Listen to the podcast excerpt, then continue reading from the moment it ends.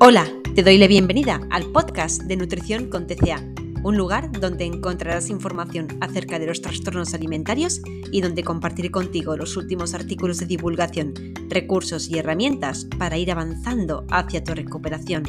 Yo soy Eli Custo y acompaño en terapia a personas cuyo objetivo es liberarse de las normas impuestas por el TCA. Soy coach y dietista certificada en trastornos de la conducta alimentaria y futura psicóloga pero lo más importante es que yo también soy superviviente de un TCA. Así que en este espacio y en mi consulta solo cabe la empatía. Gracias por estar otro episodio por aquí, acompañándome.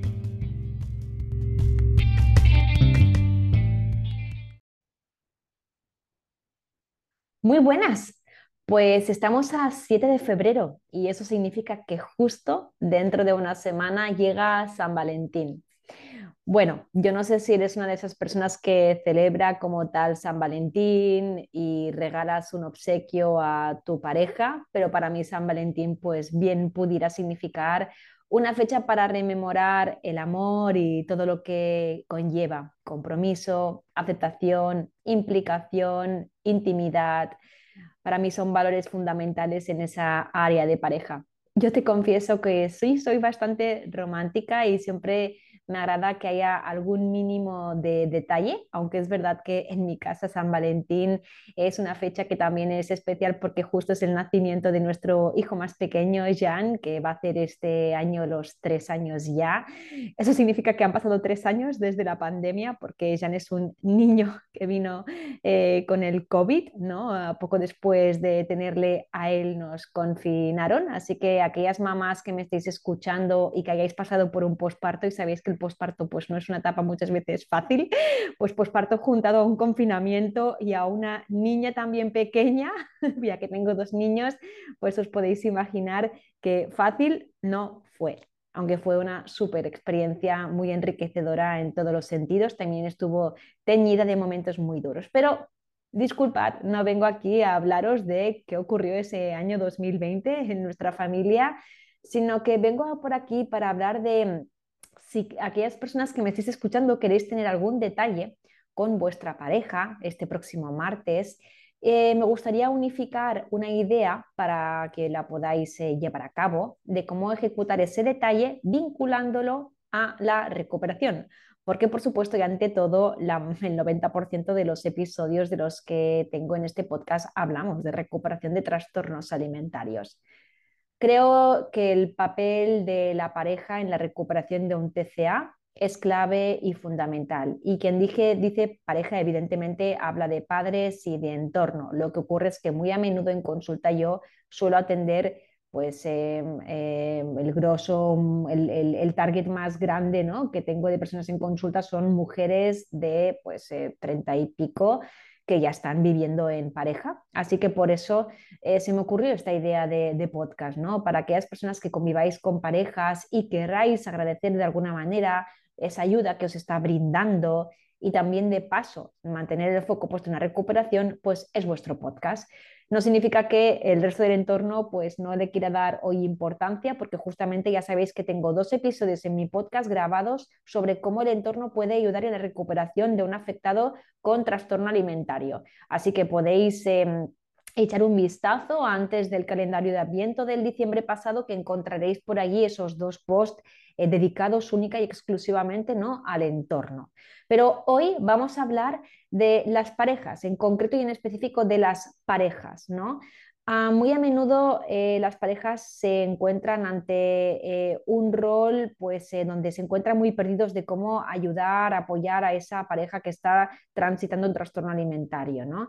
Y es que evidentemente se dejan influenciar absolutamente por una parte pues muy racional donde no comprenden el por qué a mi pareja se le cuesta tanto ir a un restaurante, se siente tan culpable por haber pedido postre, eh, se siente tan mal cuando se cambia de ropa y no le agrada lo que le gusta, se siente tan vulnerable e insegura cuando vamos a comer con otras personas, porque mi lógica no cabe, no cabe el hecho de que de satisfacer mi hambre y sentir culpa por ello, no me cabe eh, en mi mente el hecho de descansar y sentir culpa por ello, no me cabe en la cabeza de me veo mal en el espejo y de acuerdo, no es plato de muy buen gusto para nadie, pero que esa persona ya incluso le llegue a condicionar tanto el estado anímico y el cómo coma y se mueva eh, ese día. Entonces, para una mente que es absolutamente racional, para un comedor absolutamente intuitivo, para una persona que fluye eh, con un movimiento absolutamente espontáneo y no premeditado, le cuesta mucho comprender la irracionalidad y fobia sobre las cuales se construyen la naturaleza de ese trastorno alimentario. No voy a entrar hoy en, ah, hablar de que, por supuesto, un, TCA se sustenta en, una base de un iceberg donde hay problemas de regulación emocional, de autoestima, quizás trauma, eh, quizás em, eh, una, una muy mala gestión del estrés, Em, y que por ello la conducta y el control alimentarios vienen a ser una fórmula para resolver muchas veces eh, toda esa base. hoy me voy a centrar en, en, apoyar a esas parejas que están ah, echando un cable a, sus parejas, valga la redundancia, para superar el CTCA en equipo, ah, para hacerles ver que esa fobia eh, tiene absolutamente mm, secuestrada la neurobiología saludable de una persona en el sentido que una eh, persona con un trastorno alimentario no tiene motivación neuronal para comer, barra descansar, a placer, a demanda, porque esa motivación, ese placer, esa satisfacción se encuentra en el control de todo lo que se come, barra lo que se mueve em, en ese día. Por lo tanto, la satisfacción no llega cuando yo he comido algo que me apetecía, la satisfacción llega con el control de que siento que estoy teniendo, ¿no? La seguridad de que estoy llevando a cabo lo que yo había decidido, lo que yo me había propuesto, lo estoy cumpliendo y de ahí yo obtengo muchas veces ese, ese control. Más allá de que, por supuesto, estoy eh, cumpliendo con todo el arsenal de normas alimentarias en las cuales se construye mi trastorno alimentario y eso es lo que a mí me genera confort, es lo que me es familiar, a pesar de que esto no sea sinónimo de tener un bienestar psicológico, evidentemente, pero lo, eh, me es conocido y yo como ser humano, ser humano que soy, estoy programado, estoy programada para moverme dentro de lo que me es confort y conocido. Indudablemente tu pareja, comedor intuitivo, también se mueve en un confort y en algo conocido. Y muy a, muy a mi pesar, para llegar a ese confort que tiene tu pareja tendrás que transitar y forzarte sí o sí por el disconfort, por la ansiedad, por lo no familiar, para ir a una nueva zona de confort, para mutar a una zona de confort que sí te pueda proveer de bienestar psicológico. Así que parejas, esa es la lógica, porque sí que hay lógica tras un trastorno alimentario y la lógica de ese trastorno alimentario es que a mí lo que me brinda confort es seguir con mis normas, con mis rituales, eh, etc. ¿Qué ocurre? Que muchas veces esa persona que está sufriendo un trastorno alimentario ni siquiera está en una etapa eh, lo suficientemente activa como para ponerle remedio a esa voz del TCA que opera en su mente y que es la que le hace ejecutar sus decisiones alimentarias y de movimiento. Por lo tanto, si esa persona no está absolutamente concienciada de cómo opera su voz y se ocupa activamente de redirigirla y hacer la acción opuesta, está eh, entonces más en el lado de fusión con esa propia voz del TCA. Así que cuesta trabajar en equipo cuando los dos no estáis remando en la misma dirección, cuando tú estás ocupándote de que tu pareja coma, vaya a un restaurante, no compense el día de después y tu pareja en cambio está por la labor de estar restringiendo porque no ve cómo hacerlo de otra manera, porque no está siendo atendida debidamente en terapia. Y al revés, cuando tú, pues esta eh, pareja que, que sí que está afectada por un TCA, quieres em, combatir esa voz del TCA, pero no encuentras en tu pareja un apoyo, un aliado eh, que de verdad te ayude a retarte, que encuentres en él una fuente de poder hablar, conversar sin sentirte juzgada, sino que sentirte comprendida. Por eso yo en todas mis terapias, todas aquellas personas que, que convivan con una pareja, siempre en una, al menos una vez, siempre me entrevisto con esas parejas, porque informarlas de cuál es su rol es algo que calma a la pareja y a la persona que está afectada por ese trastorno alimentario.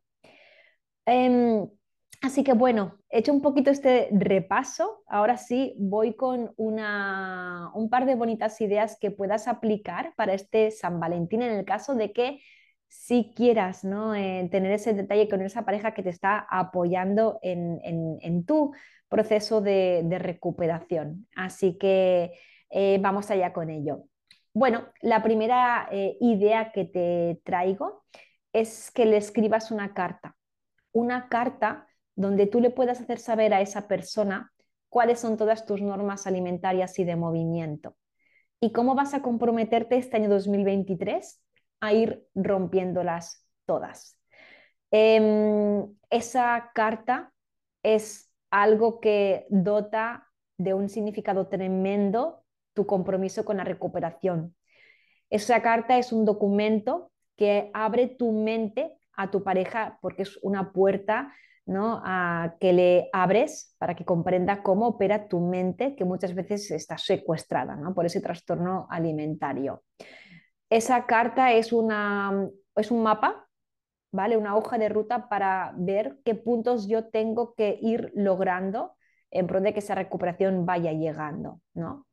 Y trabajar en equipo, creedme, es mucho más sencillo que trabajar en soledad. Yo siempre lo he dicho, por eso mi libro Tengo un TCA y ahora que guía para la recuperación de tu trastorno alimentario está dedicado por entero a mi pareja, a, Jordi, porque en su día para mí fue mi pilar fundamental para salir de ese trastorno alimentario, para no caer en autoengaños, eh, para que me hiciera de, de, de poli bueno, poli malo si hacía falta.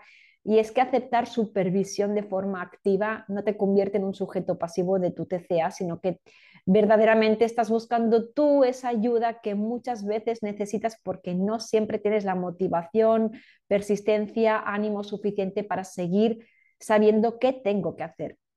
En esa carta, pues, donde le podemos narrar a nuestra pareja cuáles son nuestras normas alimentarias de movimiento y que nos vamos a comprometer a hacerla, eh, le podemos citar a él como em, pilar ¿no? fundamental con el cual pues, apoyarnos cuando nuestra motivación flaquee, que lo hará, porque la motivación nunca es eh, eterna, así que no podemos contar con ese empuje la mayoría de las veces, ¿no? sino que es la perseverancia, la consistencia, lo que sí que va provocando una motivación que se vaya construyendo por el camino.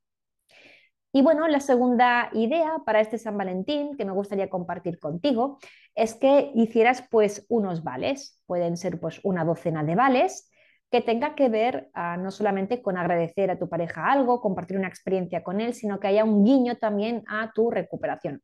Así que si por ejemplo le podemos eh, decir eh, vale para hacer una excursión eh, tal día o tal mes, vale para hacer una excursión y luego eh, pues, eh, tomarnos en una cafetería un postre. O vale para esa excursión con bocadillos y patatas fritas para los dos, por ejemplo.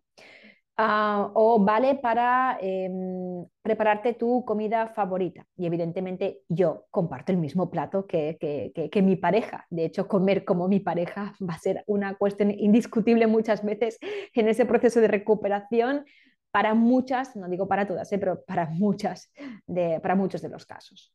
vale, pues para irnos a, un hotelito romántico, no sé qué mes, y evidentemente pues ahí también me va a tocar ¿no? salir de mi zona de confort eh, y exponerme a otros platos. Este segundo regalo pues también puede ser una opción bonita para aquellas personas que aún no estéis con una comunicación absolutamente abierta, sincera, desgarradoramente sincera, diría yo, con vuestra pareja acerca de en qué punto de vuestra recuperación estáis, pero sí que puede comenzar a ser quizá una puerta a, poder explicar a vuestra pareja y compartir con, él o con ella cómo os estáis sintiendo a medida que avanzáis en, esos papelitos que os van tocando. Ah, ¿Por qué lo digo esto? Porque como ya os expliqué, y no pretendo repetirme, en uno de mis podcasts donde hablo de cómo el entorno puede apoyar a alguien afectado por TCA, la honestidad es fundamental, pero sobre todo la honestidad por parte de la persona afectada. Lo que no podemos eh, pretender es que nuestra pareja nos abrace, nos dé palabras de aliento, de, de cariño, de afecto, si no nos abrimos y decimos exactamente qué nos está sucediendo. No vale con decir, es que estoy mal por haber comido una pizza, porque eso le cae muy en balde a tu pareja, le suena muy abstracto.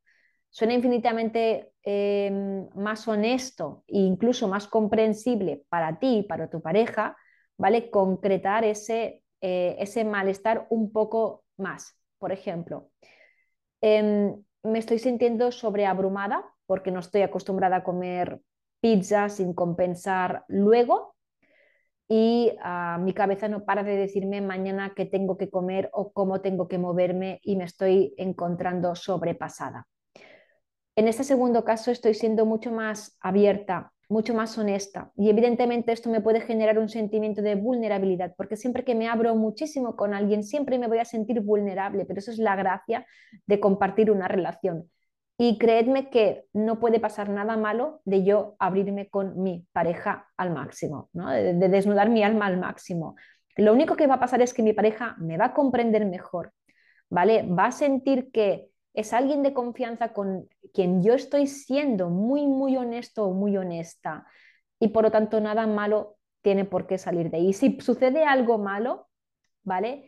Es que quizá esa persona pues, no, está, no está siendo un apoyo efectivo o quizá tú tampoco le estés reportando suficiente a esa persona, pero nunca es la, eh, ese, tipo de sinceridad ¿no? en ese marco, en ese contexto que yo estoy citando de esa recuperación, lo que eh, implique algo negativo.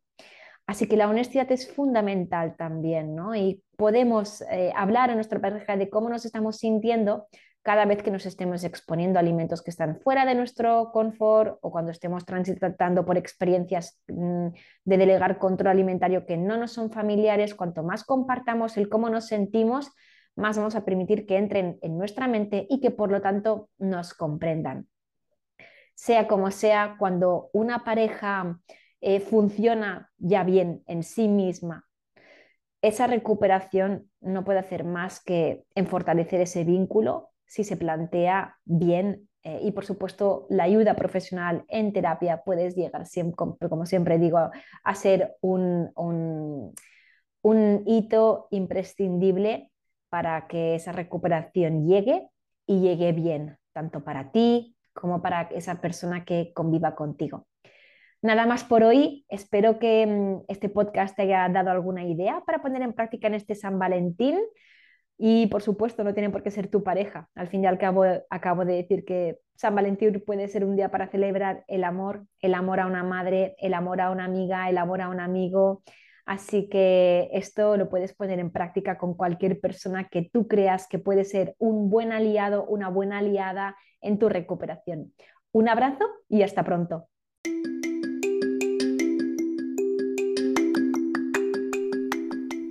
Te doy las gracias por escuchar este podcast y por poner el foco de atención en tu propio bienestar. Desde mi cuenta en Instagram, arroba nutrición con TCA, divulgo acerca de los trastornos alimentarios, el autocuidado y la aceptación corporal. También podrás encontrarme en la web www.recoverytobe.com, donde junto a Miriam Sánchez encontrarás información de nuestras consultas y de nuestros cursos. Por ahora, nada más. Te animo a que compartas este podcast con aquellas personas que creas que les puedes ayudar y por favor, no te conformes con este estilo de vida porque esto sencillamente no es vida. Te mando un fuerte abrazo y nos vemos en el siguiente podcast.